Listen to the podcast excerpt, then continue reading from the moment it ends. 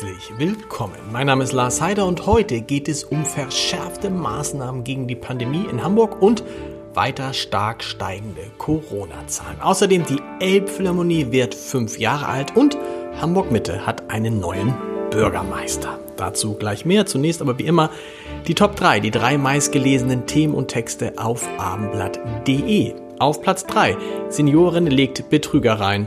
Sie sagt, ich habe mich köstlich amüsiert. Auf Platz 2 Omikron-Hotspot, warum Hamburg die Kontrolle verliert. Und auf Platz 1 Inzidenz auf Sylt bei 1500, aber der Bürgermeister bleibt gelassen. Das waren die Top 3 auf abendblatt.de. Weite Teile des gesellschaftlichen Lebens in Hamburg unterliegen angesichts weiter rasant steigender Corona-Zahlen jetzt den 2G-Plus-Regeln. Damit dürfen seit heute Menschen mit einer Grundimmunisierung sowie Genesene zahlreiche Bereiche nur noch dann betreten, wenn sie zusätzlich einen negativen Corona-Test vorlegen. Davon ausgenommen sind nur Hamburgerinnen und Hamburger, die bereits eine Auffrischimpfung oder einen gleichwertigen Schutz vor der Pandemie haben. Ungeimpfte sind seit dem 20. November in der Stadt fast vollständig vom öffentlichen Leben ausgeschlossen. Heute sind in Hamburg 1898 Corona-Neuinfektionen gemeldet worden. Das sind 1196 Fälle mehr als gestern. Da waren es mit 702 allerdings auch vergleichsweise wenig und leider auch 916 Fälle mehr als am Montag vor einer Woche. Und damit steigt die 7-Tage-Inzidenz weiter an und liegt nun bei 659,7 Fällen je 100.000 Einwohner. Gestern waren es noch 611.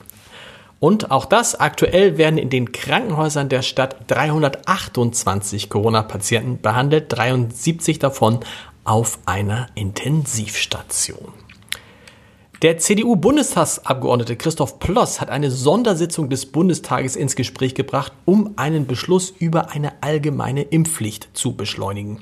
Ploss, der ja auch Landesvorsitzender der Hamburger CDU, sagte, ich zitiere, eine Entscheidung darüber darf nicht um Wochen geschoben werden. Zur Not brauchen wir eine Sondersitzung des Bundestages. Zitat Ende. Die Hamburger Profisportclubs brauchen diese Tage vor allem eins, Geduld. Die Frage, ob sie ihre Heimspiele in den kommenden Wochen vor Zuschauern austragen dürfen und, falls ja, vor wie vielen, hängt maßgeblich von der kurzfristigen Entwicklung der Corona-Zahlen ab. Die am vergangenen Freitag veröffentlichte und seit heute bis zum 7. Februar geltende Corona-Eindämmungsverordnung sieht grundsätzlich vor, dass es in den ersten beiden Fußballprofiligen Geisterspiele geben soll. Damit folgt man, folgt Hamburg dem Beschluss der Ministerpräsidentenkonferenz vom 21. Dezember. Nachdem am vergangenen Wochenende allerdings in einigen Bundesliga-Stadien vor Publikum gespielt wurde, Höchstwert waren 3000 Menschen in Berlin bei der Partie Hertha BSC gegen den 1. FC Köln, sind die Behörden der Stadt aktuell in der Abstimmung mit den anderen Bundesländern und dem Bund darüber, ob Ausnahmen denn zulässig sind. Sollte dies der Fall sein, könnten der HSV und der FC St. Pauli darauf hoffen, mindestens 1000 Besucher zulassen zu dürfen, bei schlüssigen Hygiene- und Mobilitätskonzepten sogar auch mehr. Das soweit zu Corona. Der neue Leiter des Bezirksamts Hamburg Mitte, sozusagen der Bürgermeister von Hamburg Mitte, hat nun offiziell sein Amt angetreten. Ralf Neubauer wurde bereits im November vergangenen Jahres mit großer Mehrheit von der Bezirksversammlung gewählt und heute nun durch Bezirksstaatsrat Alexander Vogel im Namen des Senates ernannt. Der SPD-Politiker tritt damit die Nachfolge von Falco Drossmann an, der jetzt Bundestagsabgeordneter für die SPD in Berlin ist.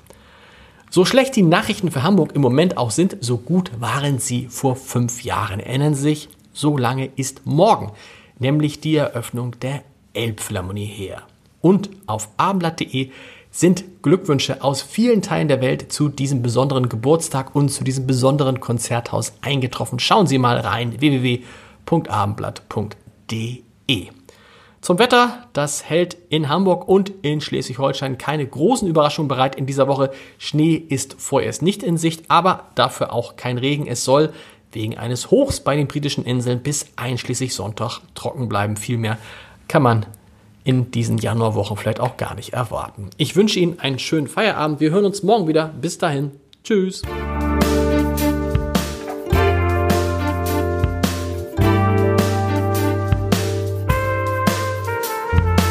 Weitere Podcasts vom Hamburger Abendblatt finden Sie auf abendblatt.de slash podcast.